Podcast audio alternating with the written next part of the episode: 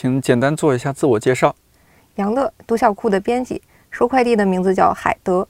做编辑多久了？入行七年，做编辑三年。编辑过的书主要是哪些方向的？嗯，童书、绘本，还有一些育儿书，还有给成人的人文社科类的图书。编辑过的书里边，个人比较喜欢的有哪几本或者哪些系列？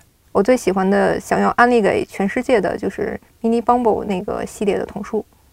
最近在编辑的书有哪几本？《Mini Bumble》的新一集。做久了童书会有职业病吗？会啊，就是给孩子读书的时候，老会挑错，而且看到别人把一本好书做坏的时候，很生气，非常生气。有哪些你个人比较欣赏的绘本作家？乔恩·克拉森，还有佐野洋子。工作之外的爱好有哪些？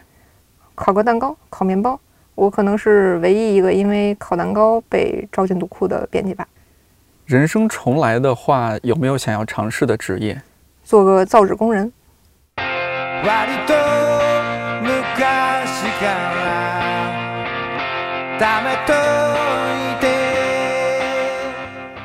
看理想电台，我是颠颠。去年年底，我收到一位听友的微博私信，他说自己是汉语言文学专业大三的学生，很喜欢加印啦编辑这个专栏，将来计划考编辑出版专业的研究生，想要成为一名童书编辑，所以很希望在电台里能够听到有编辑可以聊聊做童书的故事。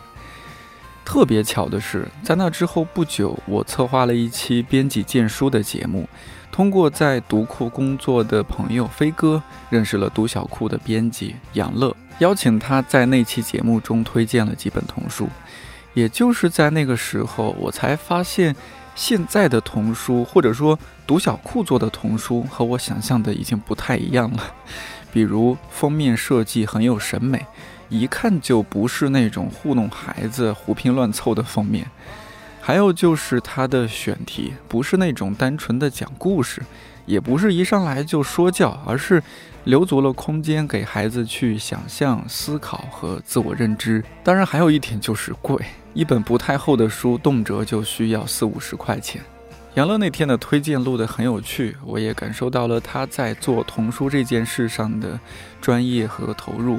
所以当时就和他约定要找时间单独再录一期编辑专栏，一方面算是回应前面说到那位听友的心愿，因为刚巧他提到自己特别喜欢读小库的书；另一方面是我也很好奇，如今的童书在故事和设计上，相比我们小时候到底有哪些变化？好的童书是怎样无形中提升孩子审美和想象力的？以及完成童书购买行为的毕竟是家长。对于那些不符合家长审美和逻辑，但其实很优秀的童书，编辑的看法和建议是怎样的？在北京疫情反弹很严重的时期，杨乐来到看理想录音棚，我们一起录制了这期电台。昨天咱们俩聊的时候，你说你本来就是想做童书编辑，你指的想做是哪一个阶段想做童书编辑？就是当毕业的时候，我我觉得我可能也就能做这个。研究生毕业吗？研究生毕业，然后觉得就是。但为什么是童书编辑呢？就是普通编辑不可以吗？就是没有赶上那个机会吧。就是他可能招当时招的编辑，就是他可能会要求你是学考古的，或者 你学什么计算机的什么。什么化学的，就是就是他其实编辑对于那个专业的要求要求还挺广泛的。嗯，然后如果你真的只是一个中文系的编辑的话，我觉得其实就就对有什么算什么吧。你可能你在就业的首次就业的时候你没法挑这个，嗯，那你就做一个童书编辑。后来有孩子之后，发现编童书也确实是一件挺好玩的事情。它虽然有的时候也有一些科学类的，然后或者历史类的，你需要你去像做成人书一样去去核实它、去编它，但它毕竟还是稍微简单一些，然后也有画儿，然后让你看得很开心的那种，就是它相对来说工作量是比较小的那那一类书。嗯，现在做童书编辑，你是就是一一几年？一六一七年？一七年到读库吗？呃，一七年，一七年三月到读库的。哦，一七年三月到读库，哎，和我到看理想时间差不多，我一七年二月份。那现在就是三年又多一点时间，多一点。那你手头你觉得差不多经历了多少书了？就是出版了的。我责编的不算很多，然后因为当时六哥是给加了一个叫项目终审的这么一个职责，他其实也不署名，但是你需要把这个书都过都看一遍，就是它算一个教词，但是它是一个隐藏教词，所以你要这么说经手的话，可能一百来本儿，我觉得是有的吧。哇，对，但是其实你不做责编的话，就是会轻省很多。嗯，因为责编你，呃，刘哥的意思就是说你要全流程都要知道，然后你从选题，你从约稿，然后编，然后各种安排流程，然后包括跟印制的对接，跟那个设计的对接什么的，然后包括你的文案要怎么出，然后你的推文要怎么写，然后你要怎么出去跟别人讲，反正就是所有的都要做，所以这一个这一套下来的话，它其实工作量非常大。然后包括你也知道，民营公司跟出版社的合作之间的那些手续什么的，也是也是牵扯挺大的一件事情。就是，嗯，你要做责编的话，你真的是有很多很多事情要做，而且你真正编稿的时间是很享受的，你做其他事情的时间很烦的，你知道吗？对。然后我我当时就很幸运，就是我只用看稿子就可以了，然后其他什么都不用干。就刚到的时候啊？对，也不是刚到，就是刚到的时候肯定是要。刚到的时候，我是专门接别人的二手稿子的，比如说这个稿子，嗯，上一个编辑离职了，然后他没有没有编完，就到我手里。嗯，就是你刚入职的时候，肯定都是先先做这些，好多都这样。都对。然后给我手里的第一本就是叫《美食学一手》，然后就是后来飞哥就发现超可爱，太可爱了吧，就是一套菜谱。然后那套菜谱是我接手的第一套，而但是那个菜谱折磨的我挺厉害的，因为当时。我我是研究了很久做蛋糕、做做饼干的那些，就是它里边的好多东西，我其实是知道应该是怎么写的，但其实它当时翻的质量，嗯，也不是说翻的质量不好，它可能好多那个专业词它没有翻对，就直接排了。然后，所以后来就导致你在这个板上要不断的改，然后不断的对，而且它那个版又比较复杂，图文混排的厉害，然后很多就是要换字体的，然后换底色的，好多好多细节，就是让一个刚上手的编辑就是。而且你还不是先编好了再排的，是排好了你要重新这儿改一处，那儿改一处，这儿改一处，那个，嗯，就是这么编起来的。那原版是哪个国家的呀？是日本的。日本的啊，没事儿学几首。美食学一首。哦，美食学一首。美食学一首，这个这个名字真的真的，我至今觉得是个遗憾，就是嗯，这个有点怪怪。就是这这个名字，当时它三本叫一本面包，一本点心，一本日食便当。然后其实内文都超级可爱的那种，结果最后被六哥定了个美食学一手。他是觉得那个男孩其实也可以学这个，就是你要把名字叫得太可爱了，你就是觉得把男孩排除在这个外边，他觉得不好。当时原来我们想定的就是我们拿手小美食，然后自从每个六哥把这个名字定成美食学一手之后，我就，但是一个新编辑，我在。国营社，然后受了这么多年训练，我是不太敢跟领导再去掰扯这事。其实后来发现，就大家经常怼刘哥，就是刘哥 是非常惨的一个老板，然后经常提一个什么想法就被各种人怼回去。然后其实现在想想，应该把那个名字改掉。这是当时刚上手的一本书，当时哎呀，太太痛苦了。那个美编也是跟我那个同一届来的，你想一个新手责编跟一个新手美编。碰在一起了，简直。然后做一本还其实挺挺麻烦的一本书。对，做做一个比较复杂的一本。书。它不像绘本，它绘本就是一页图，然后可能这个文字量不多，就一块儿就放在那儿了。它是那种更细致的那个排版。但那本书后来做完了之后吧，然后又有一个编辑在帮我核对什么出版信息啊什么什么的时候，啊，真的是我被骂的很惨，就是。会会有各种你想不到的那个错误出现，嗯，就是一个作为一个新编辑来说，就是还是挺受打击的一件事儿，但是就是成长嘛，就是做童书。也不是那么容易的事儿。哎，我们刚刚就是说到，就是你刚刚才给我纠正了一个概念，原来读库的内部是这样子的，就是没有明确的说，哎，这就是这个管那个管，这个就是做童书的，那个就是做社科的，不分的，不分这样的。但是有有这种，就是比如说他是特别喜欢做自然类的书，那不管小孩的、大人的，其实都都会丢给他。对，哦，这样这样分。嗯，但有的时候也也是，像我刚进来，然后被丢了一本什么书。我或者说那个刚好这书没人接，那就随便丢一个人，你就去做吧。那你这种事情是很正常的，很正常啊。你编辑永远要接一些你自己没做过的书，要不然你怎么成长呢？对，嗯。但是总的来说，你这边是不是童书会接的更多一些？对，更多。其实我做成人书没做几本，然后做的主要都是童书绘本。然后，呃，六哥有一套那个育儿书的那个木可系列，那一套里我做了几本，对，那个文字量大点，但童书就绘本类的会相对好一些。对，文字量也不大，就你审稿啊各方面，可能就是一些细节啊，什么图画这些要确定一下。但是就是给孩子那个文字吧，就是我现在越做越觉得就是心里没底儿。到底以一个什么样的风格给孩子看？嗯，我们还是希望给他一个就是更偏向于大人的风格，就是更正常的这样的一个语言，更优美的这种语言。但是有的时候你也也会有反馈说你可能这个太难了，对孩子的压力比较大，或者他那个押韵押的不够多，或者韵了一个按差一些，或者怎么着。我们现在也在多看别人的吧，就是找感觉。但是这个也是一个慢慢慢慢做的过程，就是。这事儿我还想今天多多聊一下，因为就目前为止这个专栏你是你算是第一位这个做的书 偏童书类的编辑啊。我我在想，就做童书啊，就是你面向的是两方面的人，一方面是给孩子看，另一方面你要给家长看。一方面你要让孩子看着觉得哎童真有趣，他能够明白这是怎么回事儿；另一方面你还得让，就是现在这个环境啊，真是比较恶劣哈，你还得让家长能够 get 说哦，这这书可以给孩子看，他。虽然看起来，比如说一本书，哎呀，看起来有点灰暗。我记得有一本书是这个乌什么森林什么什么，有一本谁？女巫与稻草人啊，对，女巫与稻稻草人那本书，好像看起来是一个比较暗暗黑系的一个书。你别有的家长看了觉得太黑暗了，不能给孩子看。就是，哎呀，我觉得这得掌握好一个平衡，真的是和平时我们就成年人看的一些读物挺不一样的。对，我觉得这可能是童书编辑面临的一个挑战。其实家长这方面，我们也只能往后放一放。我们主要还是要考虑孩子的需求。那家长那方面其实是这样，我们也在各种优化我们的详情。相对来说，我们会把详情写得更家长向一些，就是说这个书它最主要的亮点在哪儿，然后它能给你家孩子带来的提升也好，或者影响也好在哪儿，然后。它会给你带来什么好处？就是这些可能会跟家长说的多一些，但其实，在这个外表下，我们还偷偷的，还是希望藏一些那种就是挺不正经的，然后 蔫坏的那些东西给孩子。然后其实有很多东西就只有孩子能看懂，家长反而他理解不到那个那个点。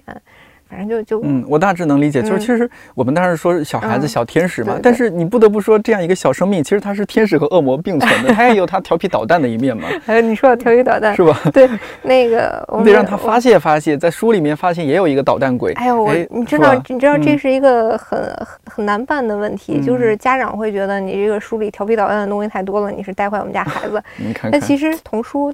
孩子看的时候，他就知道这是一个虚构的东西，你不要觉得他会把他这跟现实混了。嗯嗯，他就是一个让孩子释放的一个空间。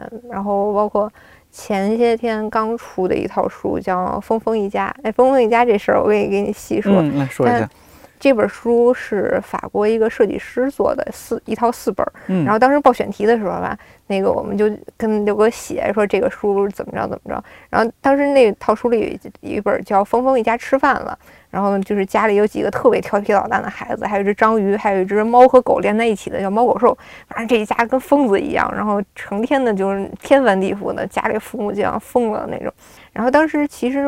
选题的时候不会把那个内文看得那么细，就是可能觉得这个画儿特别符合我们的喜好，嗯，然后就是大概内容会是我们的风格，我们可能就拿下来了，后期再再去做。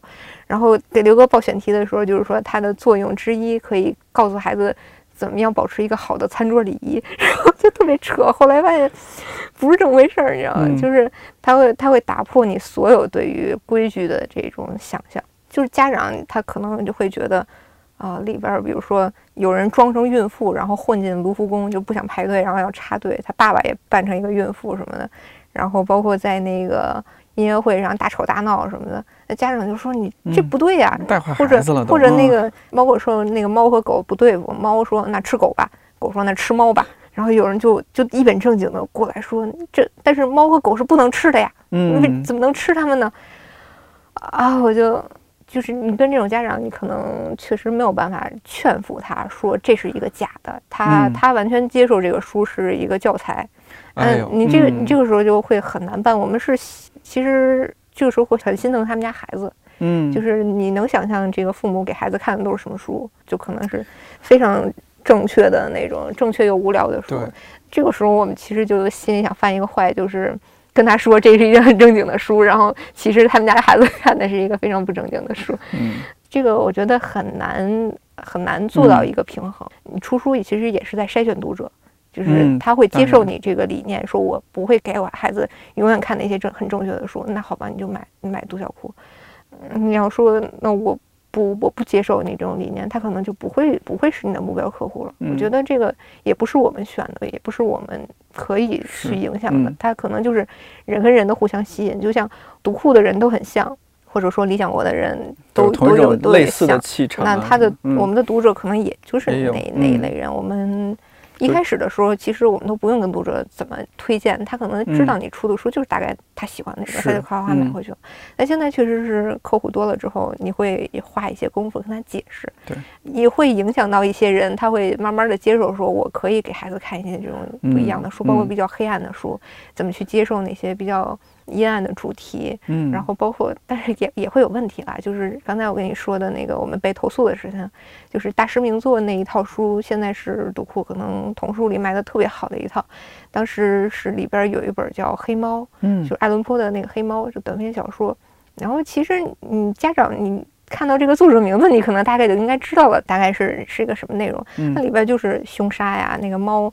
他在讲那个猫怎么诱导他去杀了他的妻子，有什么什么埋在墙里啊，什么什么那 那些。然后有家长会说，他们家孩子看了之后精神状态就很不好，然后就很害怕，很害怕，然后就要投诉，然后各种信访投诉什么的。其实我是觉得，可能是家长自己的精神状态影响到了孩子，就是他被书吓到了之后，孩子肯定是会被吓到的。你作为一个家长，你如果都没有办法做孩子的精神支撑，对，我觉得这对孩子来说就。挺可怜的，你不能接受那些世界上的各种黑暗的，或者给孩子一些引导，然后告诉他这件事情是怎么着怎么着，那孩子可能他也是难以接受的，他碰到他必然会碰到这些黑暗的方面，那到时候那那孩子怎么办呢？家长又不不能疏解他，嗯，然后包括那个嗯大师名作里也有一些，就是他会说粗话或者出现妓女什么什么的，那你能说这些东西它不存在吗？它就是存在的，它就是当时社会背景下必然会产生的。我们也不愿意说把这个回避它、抹掉我们不想把它软化掉，就是你要让孩子知道，它就是这样。嗯，那原作者写的就是这样。那你说名著里那些乱七八糟的情节 哪少吗？嗯，茶花女，对，他他不就都是妓女吗？那那怎么样呢？它就是存在的呀。所以也会有有有这种反馈。太难了。嗯，但毕竟是少数嘛，还是还是大部分。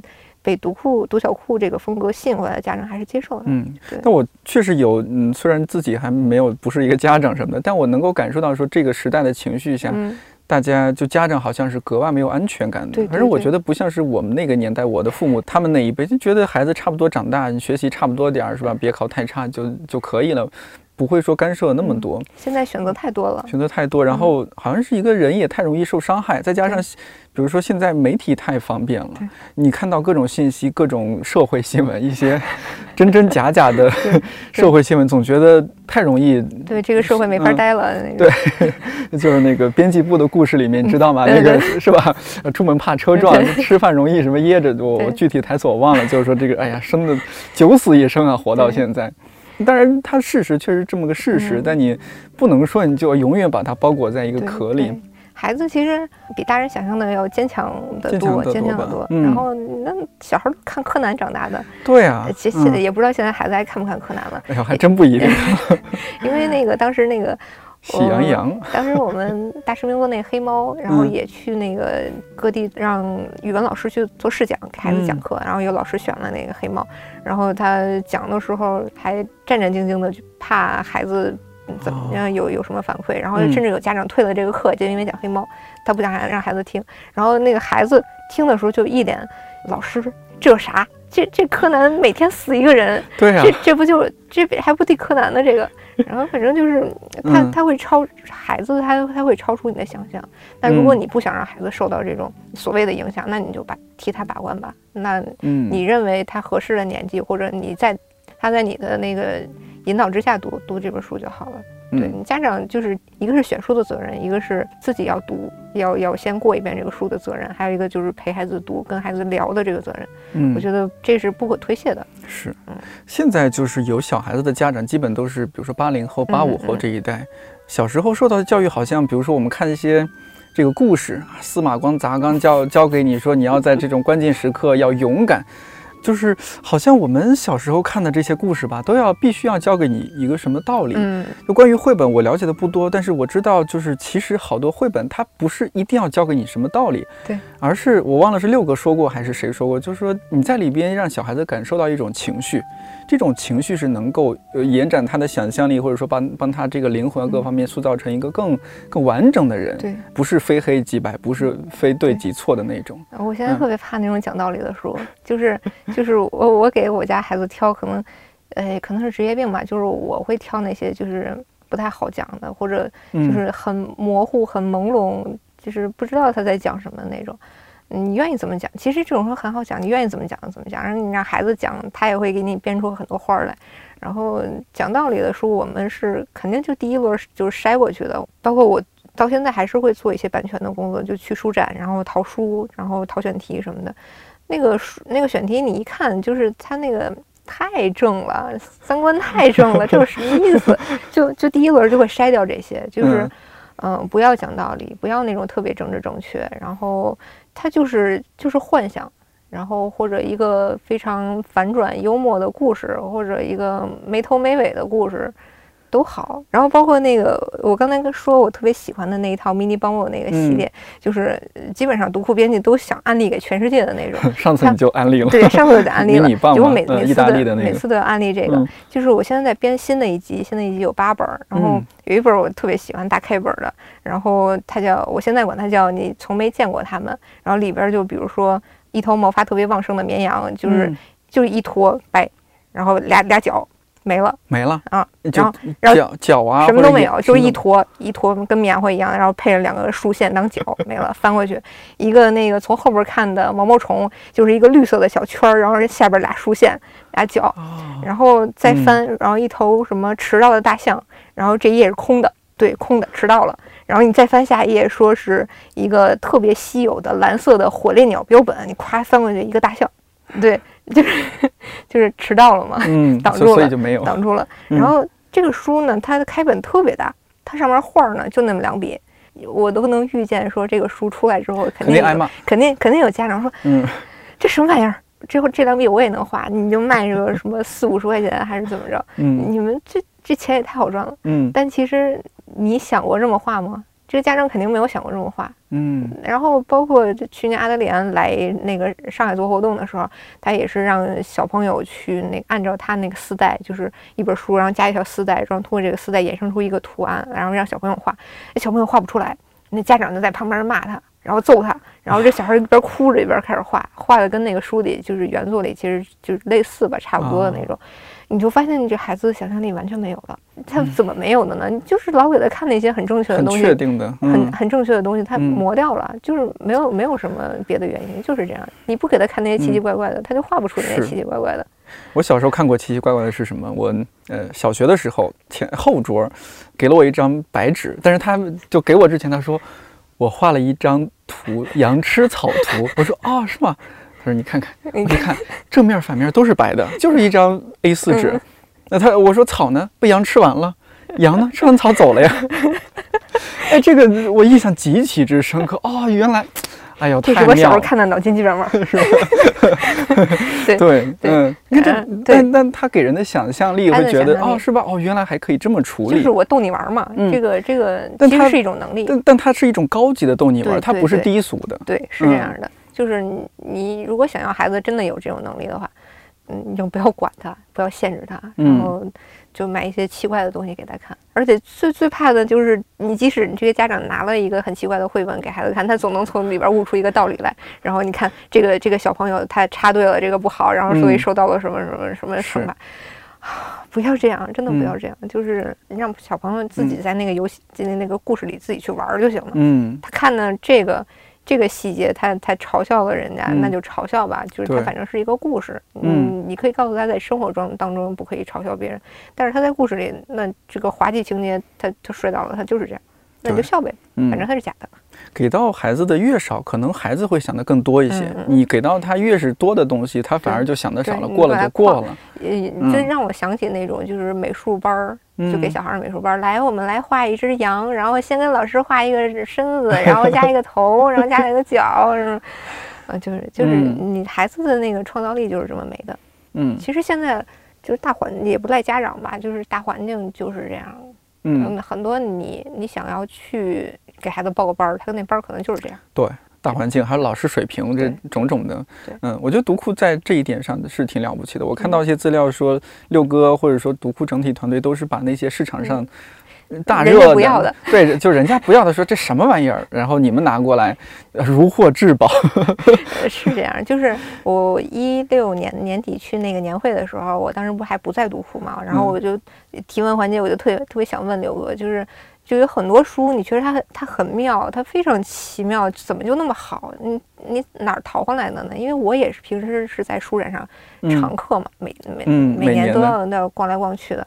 就你怎么抢到这些好东西？都说都是人家不要的，对。然后嗯时间久了，可能板带也会特别了解我们的嗯口味，知道你们的风格了。然后嗯其实六哥的风格你也知道，就是我们对上下游其实是嗯付钱付的很痛快的那种嗯，然后不管是印刷厂、纸厂、快递，呃，就是从来不欠人家钱，然后包括作者、译者什么的，都是最快的速度给人家打钱，就是相对来说跟板带的合作也是非常顺的，所以板带相对来说也很喜欢我们。嗯，然后也知道我们大概的风格。我们是呃，跟很多就是非常专业的板带其实是嗯那种朋友关系。他知道你是嗯什么样，他推一本是一本。就这本书拿过来了，嗯，哎，这本书不错，我们要了。就经常是这种概率。你们就是什么什么关系，什么感觉呢？就有点像青春期那时候去租租录像带，你知道吗？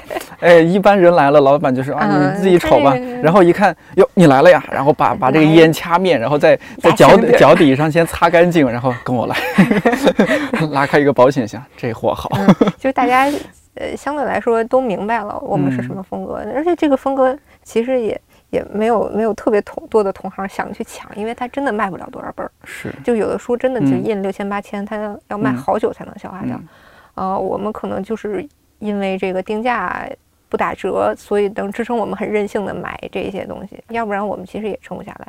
但其实我们也不是说一定要买这些奇奇怪怪的。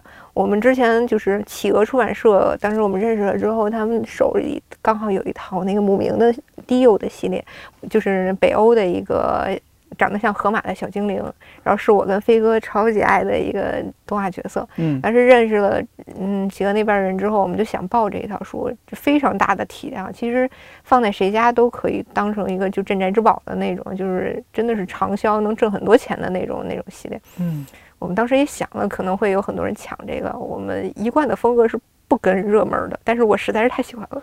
然后我跟飞哥就是策划了一场慕名周边展，就是独库有一个特别长，大概有十来米的一个大长桌子，上面展示的都是独库的书。我跟飞哥就每天从家里背一些慕名的周边，比如说那个北欧他们那个一个设计品牌，然后出的慕名的马克杯。然后我家里可能有几十个，飞哥家里有几十个，然后马克杯，然后还有那个搪瓷杯，然后什么箱子、耳环、首饰盒，然后垫子、竹篮儿，然后书，然后什么什么都有，我们就堆在那个我们那大桌子上，每天就多一点，每天就多一点，然后办了一个巨大的模型展，然后把那个企鹅那边那个姑娘给请来，然后表示我们有多喜欢这一套，嗯我们真的如果给我们，我们真的会好好对她。然后反正当然了，最后结果肯定是我们没拿下来嘛，那是中信做的。哦，对我，我后来也给我们家孩子买了，就是我们也会希望有一些这种，但是没拿下来呢，也就没拿下来了。我们是嗯最后也、也也是会也是会买的，就是都靠同行，嗯，都都靠同行捧场。就是有的时候也想，做一些大热的、畅销的，也不要非得做那些冷的哈。但是嗯通常来说，就我们的经验来说，一般都是拿不下来的。就是也试过，也尝试嗯过，然后嗯也做过努力，然后包括也跟那个英国那边的企鹅的姑娘表示过，我们真的会做好这一套。嗯但其实最后没拿下来，也就没拿下来了。然后嗯我们可能再试试别的，呃也不是说一定要做那些特别偏门的，但是说偏门的相对来说，它艺术性如果达到很高的程度，然后即使它卖的不好，我们也也很喜欢，也会出它，也愿意推荐给各种小朋友看。嗯嗯、热门的我们可能就先缓一缓吧，因为试了几次确实是不行。嗯，这个这个要实话实说，我们确实是在钱的方面可能对对对，嗯，这是挺挺现实的，挺现实的事情。嗯，版权交易厂商它生意嘛，嗯嗯，但是就是这些书还是会有人做的嘛，你还是你嗯还是能买到书这些书的，的就是嗯这个市场仍然很活跃，那就挺好的。嗯，那我们就能做什么做什么，能做我们做的，就适合我们做的，我们就做就行了。嗯，就是你总会有一些你选题你拿不下来的，太正常了这个行业就是这样，就这样了。惊喜和遗憾就，包括那个吉竹伸介，就现在也是大火的一个日本的那个嗯绘本作家，我们嗯也是惦记过的，但是嗯最后没有成呢，也就没有成了。对，这事实证明，我们还是做小众的吧，做那些人人家人家嗯。就是不会做，或者做不好，或者不想做，或者嗯，出于各种原因就放弃了的，我们可能经常会捡这些东西。对，嗯，读库有一本应该是读库出的，郝广才老师的《嗯好绘本如何好好》，绘本如果就是好哎呀，我因为之前不太注意这些，这是我一直以来的一个疑问哈。我我觉得很很多家长肯定有这个疑问，就是这个绘本那么薄薄的一册那么贵。咱咱当然咱不是说地摊上那种五块钱一本啊，就是嗯说好有质量的绘本，怎么能那么贵呢？它没几个字儿，就我们一般都说呀，这书《嗯生活与命运》啊，嗯是吧？哎或者四三二一保罗奥斯特，这这 这么一本扎实一百多，哎，嗯行，对哎，值。可以啊，你这这薄薄绘本没几个字，你看四五十，对对，为什么呢？它它成本本来就高嘛，你摸它那个纸，你像我们这那个字儿书，那个纸都很薄嘛，而且单嗯黑印刷，然后相对来说印厂它不会匹配特别好的资源给这种单黑的书，所以什么叫单黑？就是内文只有黑色的字，只印字，嗯，然后那个儿童书它都是彩图嘛，然后那个单黑呢，就是基本上处于印厂的那个鄙视链的最底端，它会给你配那个相对没有那么高端的机器啊，它可能盯的时候也不会那么上心，因为只有一个黑色，它不会出现什么陶瓷不准什么的。哦，然后，但是会如果盯不好的话，它会出现就是颜色深浅的问题。然后包括就有的页它是模糊的，你会发现，哎，我这书怎么一看那么晕的慌？一看这个字就是印糊了，嗯，就是黑黑色单黑的这种，就经常会出问题。包括读库读库里的书，有有的时候也会出这个问题。即使我们就是对印厂其实要求非常高了，但是偶尔也会出这种问题。它相对来说是一个正常现象吧，嗯没嗯有办法避免。然后相对来说，印厂彩色的书它会更上心一些。如果套色不准，这个问题比较大。就不像你这个黑字印的深一点、浅一点，它都没什么大问题。嗯那你那个颜色如果套不准的话，它整个书就不对了，对没法看了就。嗯，所以相对来说，它会用更好的机器，然后更好的员工，然后更在意这个印刷的质量。呃，这个成本，纸张你一摸，那个童书的纸就是厚呀，可能相对来说用的是非常好的那种进口纸，为了呈现这个画家他这种画儿的这个效果，他可能会选一些比较小众的纸张，那这个成本一下就上来了。现在的童书基本上都是精装嘛，那精装它的那个硬纸壳，包括人手工裱啊，然后纸粘啊什么的，它都是都是钱。再一个就是网络书店的这个经营问题，你看它它那个绘本，它确实是贵，我也我也觉得贵，那架不住打折是不是？对，现在父母都是等着六幺八、双十一、对，打折的双十二去时候打折买买，，嗯，这个是一个死循环吧，就是打折，然后呃出版社利润太低，只能涨价儿，然后就把定价定高，就留出一些打折的空间。对对，但我知道读库算是业内读库是呃比较没有没有扛得住的，对对对，就没有相当于说这个书差不多是多多少的价格，嗯就是多少价格，我不给你放水，对但是我也不打折。我也不打折。嗯，最近可能稍微活动会做多一点，这几年也参加什么双十一、双十二，因为真的是被逼的。要我们来说，我们真不愿意费这心，就是就没办法是吗？嗯对，然后因为你你不参加的话，你嗯的流量是完全没有的。然后以以往这个双十一、双十二是同事最轻省的时间，因为没有人来店里下单，大家都去疯狂的买买买别的了。嗯但是这两年呢，就是还是经营压力吧，我们至少也得先活着。嗯，有道理。然后嗯它这个流量确实也很大，那你可能让出一部分利润来说，还是可以去参加一些活动。但是相对其他的商家，我们这个打折的力度还是很极就。已经已经很低了。对，就你不管是成人书还是儿童书，现在价儿都高，这个这个没有办法。嗯就除非它真的是一个业界的运营方式的一个大变化，所有人都不打折了，那好吧，那价儿肯定下来，没有办法。人家长觉得童书贵，可能是因为你要买的很多吧，嗯 就是你可能作为家长，我买一本书，嗯，比如说读库的什么词经典，我买一本九十八块钱，好了，我可以看好久。是吧？我不会同时看很多很多的那种全是字的书，但我们家孩子他可能今天就要看五本儿，嗯，明天又看七本儿，这个没完没了。一次性那就大几百块钱出去了。这个孩子就跟嗯吃书一样。是啊，嗯而且最关键的是，这个书家长买回来之后，他你买的这些他不一定都看，他能看三分之二就不错了。你家长挑的和他自己想看的，这始终是有差距的。这个购买的这个行为是家长购的家长买的，啊。然后所以家长就一看这孩子，哎，我我这么贵的书买回来你不看，他就更觉得这书贵了。对哎呦，这一点我忽略了，因为我小时候买书啊都是我自己挑，就是嗯小时候那种什么书摊儿、书店挺多的。对，我妈带着我出去就看到书摊儿了，就比如说他有他忙的行，行，你去去那去那看书去妈妈去办点什么其他事儿。我在那儿能待很久嘛。然后嗯。看到哎，我看半天，我说哎妈，这这这三本啊，三毛流浪记》《四毛升官记》，我这哎喜欢想要。啊，行，可以啊，嗯。奖励你这这么乖的，这么长时间这么乖在这儿。嗯对。对啊，我忘了这一点，现在好多嗯都是家长给孩子往而且我们之前也经常出去摆摊儿，嗯。然后那个小孩儿过来看了之后吧，说妈，我想要这个。然后比如说那个蒙德里安那立体书，嗯那个书其实有点贵吧，但是它其实是呃卖的是设计，那个纸纸艺，它是一种艺术。那个家长啊，挺好看的哈，一翻价格放下了，就是是家长在做主。你你们也理解，我们对都都都理解，嗯都是正常的对，正常的就是这个确实也得考虑家庭状况，嗯，不得不说，对我们也不是说孩子就都得读读小库，嗯或者他所有的书都是读小库的，嗯那那也那也不行。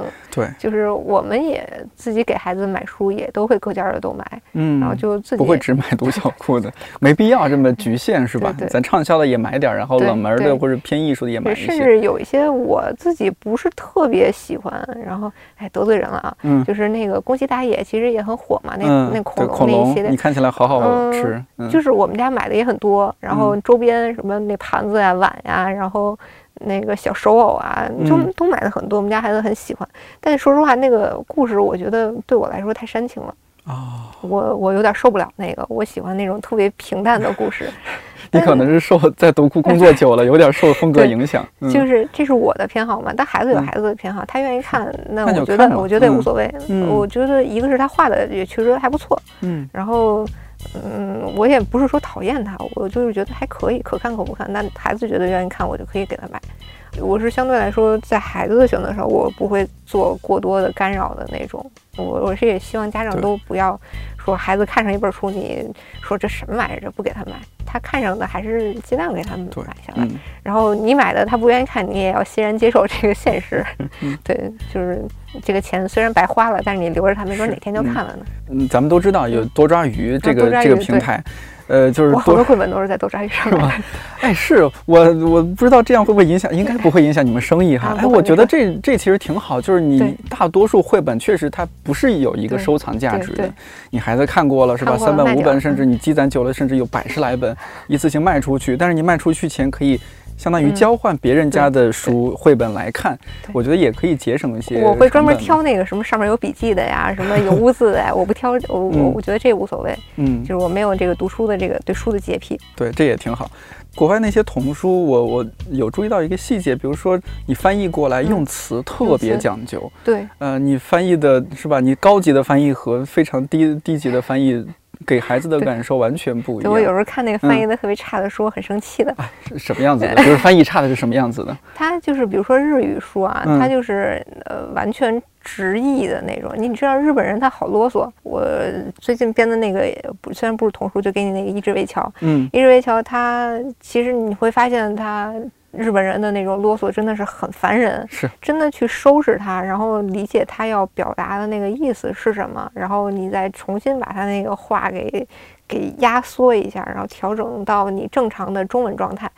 呃，这个是不管是做童书还是做成人书都是必要的。呃，坏的翻译他会留一些，你比如说日语里他那些就是啰里吧嗦的敬语啊，然后 那那些零碎什么的，嗯，你就你就发现这个编辑他没有干活，这个编辑就是翻译发了什么稿子，他就直接改了改错字发上去了，这是不合格的编辑。就是编辑就是说我，嗯，如果童书的话，我会拿起来把它真的大声去读一遍。就是我作为我面对一个孩子的时候，如果我要给他念这个书，如果我真的这么念得出来。或者就我真的念得出这么装可爱的，或者这么就是书面化的话给孩子念的话，我觉得很尴尬。就是我一定要说，这个书拿在家长手里的时候，家长这么念，直接照着文字念，它是一个嗯很优美的语言，又不至于太古板，不至于太书面化，孩子又听得懂，孩子又喜欢。你一定要达到这种状态，就是不断的在调，就试这个语感。我听说读库内部有这种 啊，让编辑你翻译完了是吧？翻译给同事读，对对，有这种是吧？你一定要考虑到这个书它实际的用途，它不像大人的书，那你翻的啰嗦点就啰嗦点，我看得懂就行了。嗯，给孩子的一定是要读出来，然后有语言的美感的，这样才可以。就是没有办法，你就一遍遍改吧。就是你这一遍觉得哎呀改不下去了，就是这个词儿到底应该用哪个，然后。应不应该押韵？它有的外文书是押韵的，但是我们可能翻译的时候你很难押。那你到底要不要强行押韵、强行的统一字数？嗯，你强行统一的时候，它会造成这个句子就很奇怪，或者就文绉绉的，或者就缺了那么点意思。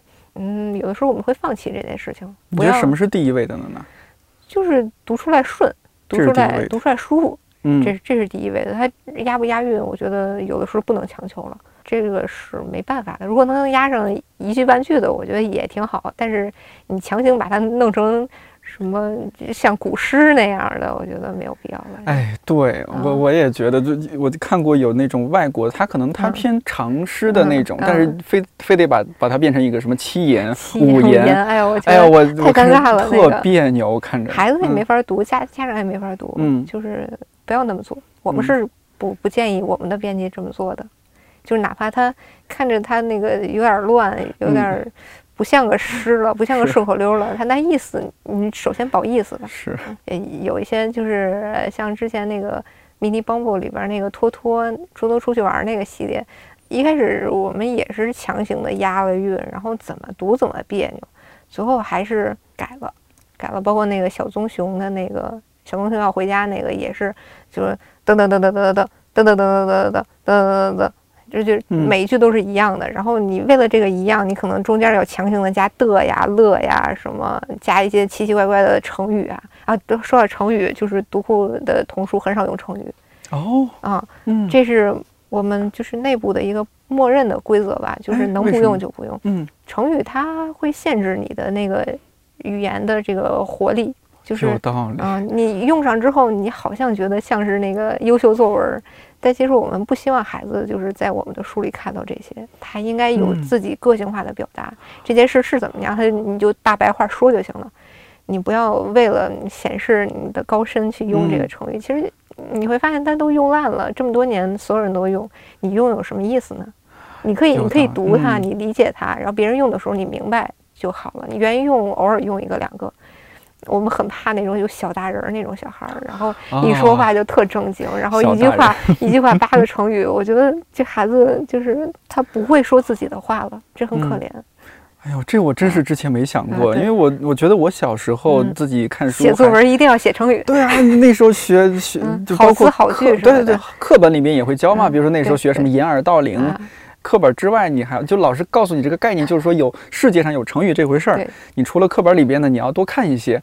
哎呀，这不就就扩展？就那时候觉得作文里边多用几个成语，觉得自己哎呀老有文采了。啊，对，哦，我们现在是不建议，就是嗯呃，当然你在学校上学，你该该用还是用，但是嗯我们还是希望给孩子提供一些更丰富的语言表达，即使嗯它是很平淡的，但是就事论事，把事情嗯说明白。嗯呃，这个跟读库的那个风格是一脉相承的。我们也有很多作者，就、嗯就是他天生他就是不爱用成语，他就觉得我有我的表达方式，我不用嗯他的也可以，对，或者他干脆就把那个成语就歪着用。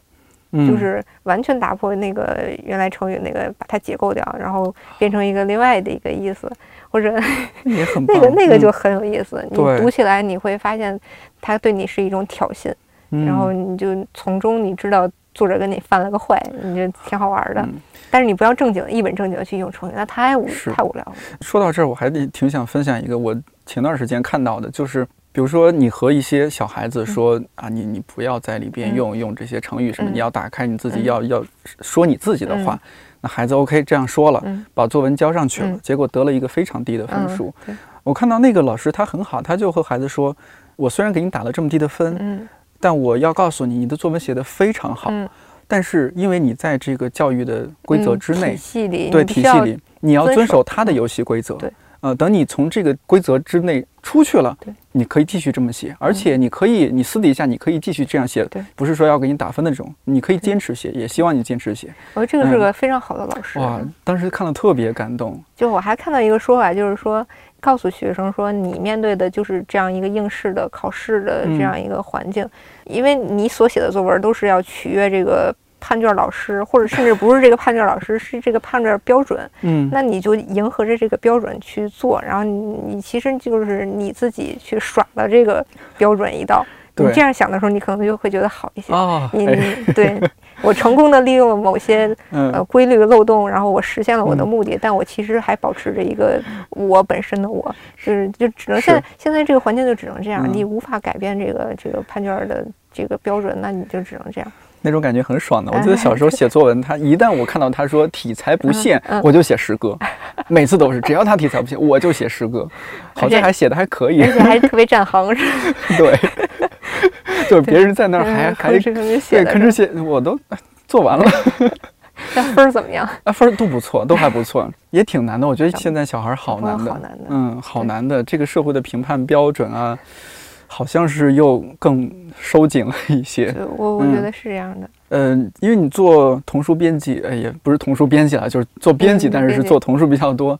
你会参加很多的这种童书展，我知道，嗯嗯像我最有名的那个意大利的博洛尼亚插画展对是吧？嗯，呃，可不可以大致介绍一下这个？因为我如果不是入这一行，我还真嗯不知道这些，但我又觉得这些特别好。嗯能不能给大家普及一下？就是比如说世界上它有哪些主要的这种插画或者是童书展，呃，哪些是有可能在北京、上海或者说你在国内看到的，但是国外看到也可以。我觉得我也挺想嗯听一下。国际上你就看两个展就够了，就博洛尼亚跟法兰克福嘛。哦，然后法兰克福还是成成人书多一些。嗯然后，嗯如果你正好去意大利的话，你知道，如果赶上时间，你去博洛尼亚那个书展真的太好了。我觉得看了它之后，国内的书展其实可以不看了，就 没什么意思。好到这种地步，就是你会发现有好多就推着婴儿车就去了的，然后它有会有一个很大的空间给你做那个插画家的展示，还有插画家的生存墙，然后所有人都会把自己的画往上贴，然后贴得越来越高，越来越高，然后站在那儿。跟你聊天儿，然后给你发名片，给你发他做的小卡片儿什么的，然后等着有各种的人，就是编辑啊、或者出版出版商来发掘它，然后包括他还会有一些大师课什么的，然后你如果围观的话也很有意思，就是一个艺术家往那里咔一坐，然后那那些插画师拿着个画板就过来排队，跟面试一样，然后这样或者就是编辑然后过来面试，然后你就会挑插画家，就这些场景在国内还是比较少见的。嗯，然后就是如果你想带孩子看个热闹，我建议就是上海的童书展可以去。嗯然后，他那边什么时候？啊、每年大概十一月前后吧，呃，上海那个季节也非常舒服，嗯嗯、它会有就是插画展呀、然后有活动啊什么的，会比北京嗯北京书展就那 BIBF 会好一些，BIBF 也会有一些活动，但是 BIBF 太吵了，那些出版社就会有大的展台嘛，然后大屏幕，然后拿一大喇叭在那儿放音乐或者办活动，孩子在那儿百无聊赖的，其实没什么意思。但是上海图书展的时候，你会发现它童书。没有那么多活动，就他会把那个区域分得很开，这边就是卖书的，然后那边就是版权洽谈，然后有舞台在另外一个角落里，然后你愿意去看什么就看什么。而且上海图书展好多家长是去买书的，嗯，就是因为它都打折，然后有他就不想带走了嘛，对对，然后有拉着行李箱去的，然后那个带着孩子去的。什么的，然后因为打折会打的比较厉害，都是从各地运到那儿，然后就直接卖掉就完了。就有的时候是什么，嗯，六折、五折，然后有的什么五块钱一本儿 什么的。我觉得这种书展就看个看一次热闹就得了。孩子，我觉得你让他去选书、挑书，我更希望他在书店里。你找一个好的书店，或者找一个适合孩子的图书馆或者阅读馆，我都觉得你比孩把孩子带到一个书展乱糟糟的待一天强。如果大城市的话，我觉得去那些，因为大城市有很漂亮的书店，然后它会有专门童书区，对，我觉得这个是可以的，大家去看看。如果是小地方的话，因为我知道小地方的书店这真的是 没什么，对对对。但是就线上吧，我们就利用这些线上的一些资源，比如说读小库的很多本童书，其实请了很专业的上海领声团队录了有声书，都有都有是吧？基本都有，可以可以，应该是都可以在喜马拉雅听到是吧？听到喜马拉雅搜读小库是吧？而且基本都是免费的，不是基本就是都是免都是免费的是吧？啊，就搜读小库，然后就可以听到你们出过的这些书的这个，或者你直接搜书名。都可以，都可以听。对，请的阵容非常豪华，非常豪华。哎呦，吴磊老师，哎呀，磊大呀，磊老师。对，如果说嗯，现在的杨乐啊，现在已经有个两岁多的儿子是吧？现在的杨乐如果能回到嗯呃，回到小学到初中这样一个比较过偏过渡的阶段，那如果你只能带一本或者只能带一套，你会带什么样的书给到那个年代的？养乐小朋友呢？那十四岁懂社会啊！我觉得那一系列，那一系列，那一系列真的是，我觉得没有人说看完之后不想推荐给以前的自己的。我们那一代成长的时候，没有人给我们做社会教育，对吧？家长也不会跟你说你应该怎么面对这个社会，你怎么选择职业。嗯，你像我，我我就没有职业规划呀，我就是被推着走的。那我运气好，可能我我遇到了一个我真正可以做得很好，然后我也觉得乐在其中的一个行业，那我是幸运的。那如果我没有这个这个运气，我可能就在一个我不喜欢的行业里，然后苦苦的这么熬着。而且你像我考大学的时候，也没有人给我指导，说你以后应该怎么样去规划你的人生，然后怎么去走你的职业道路，都是瞎弄的，就是 忙是啊，盲婚盲婚哑嫁的这么这么搞的。嗯，我是希望现在孩子，现在孩子一个是自己也很有想法了，然后再一个是他确实需要这样这一些。给他的社会知识，包括你怎么在女生群里相处。然后你如果想做一个医生，你需要做什么？如果你想做一个昆虫学家，你可能会做什么？你想做一个声优，你会面对什么？你要怎么努力？然后你怎么去理解动物？你怎么去理解自然？我觉得这些给那个那个时期的自己自己看的话，这个很必要。就是怎么做人，比这个知识更重要。嗯，这套书有多少本？这套书十四本，但还在往里补。哦，它是一个不断扩充的一个系列。一直在做，对我同时还在一直在做这个这一套。对，平均下来一本多少钱？我先问一下。啊，以前是十八，但是定价应该是会涨了，应该二十八左右。哦，二三十可能一本。嗯啊，对，然后就是就是文库本，就是日本的那个，它那个开本叫新书嘛，嗯，就是瘦长一点的那个开本。对啊，那种的，那种的，对，特别可舒服了呢。哎，太喜欢那个，而且它里边你发现那个纸都是那种偏橘色的。橘红色的那种，它看起来的时候也不伤眼睛，啊，让人很觉得很温很温暖。那，这个送送小朋友、送朋友什么的也很合适，很合适，就是一套嘛。一般你挑几本就挑几本看，他总有一天他会都看完。里边还有有一本我特喜欢，就是歧视也没什么错，就讲那个他不是说你不应该歧视残疾人或者怎么着，他那个作者就是一个残疾搞笑艺人，然后。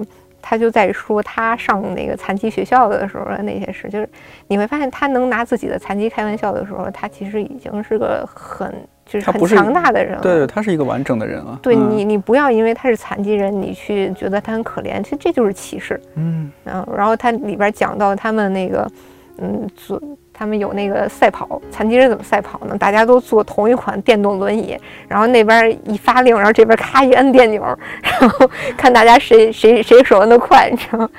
就是就里边会讲这些，就是你真的要把它搞到那么完全平均嘛，完全平等嘛？你一定要说让他变成一个正常人嘛？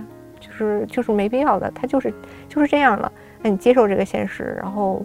我也不用你的可怜，然后我也不用你的什么特殊待遇，那我就是我。那到这个程度的时候，他其实就是没有什么歧视了。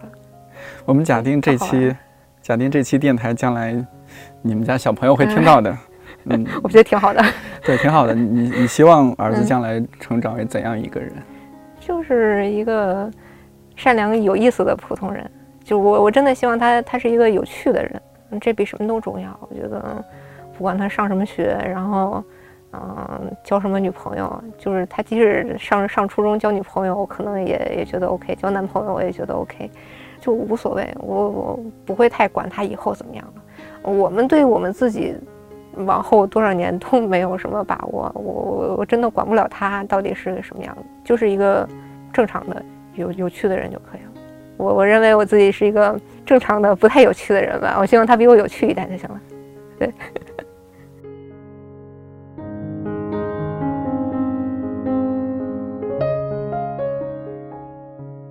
我印象最深刻的是小时候看过的一本中国古典文学名著故事，像一本字典那么厚，绿色的精装本，二十五块钱。里边的故事太精彩了，我翻来覆去看了很多遍，到后面书壳都掉了，隔段时间就得拿透明胶带和胶水给它粘一下。这本书后来借给家里的其他晚辈看，去问的时候发现找不到了，我难过了很久。很难说那些童书教给了自己什么人生道理，而且他们相比现在的童书也要粗糙很多，但确实是帮助我构建了一个想象中的世界，那里有形形色色的人物和生活。孤独的时候就去里面走走看看。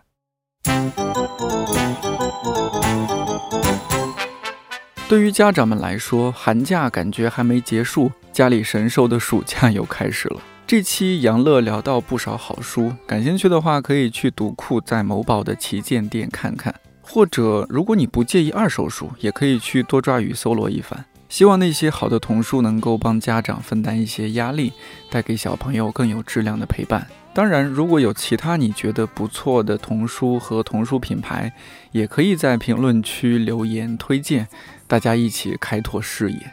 看理想电台，我是颠颠，祝你早安、午安、晚安，我们下周四再见。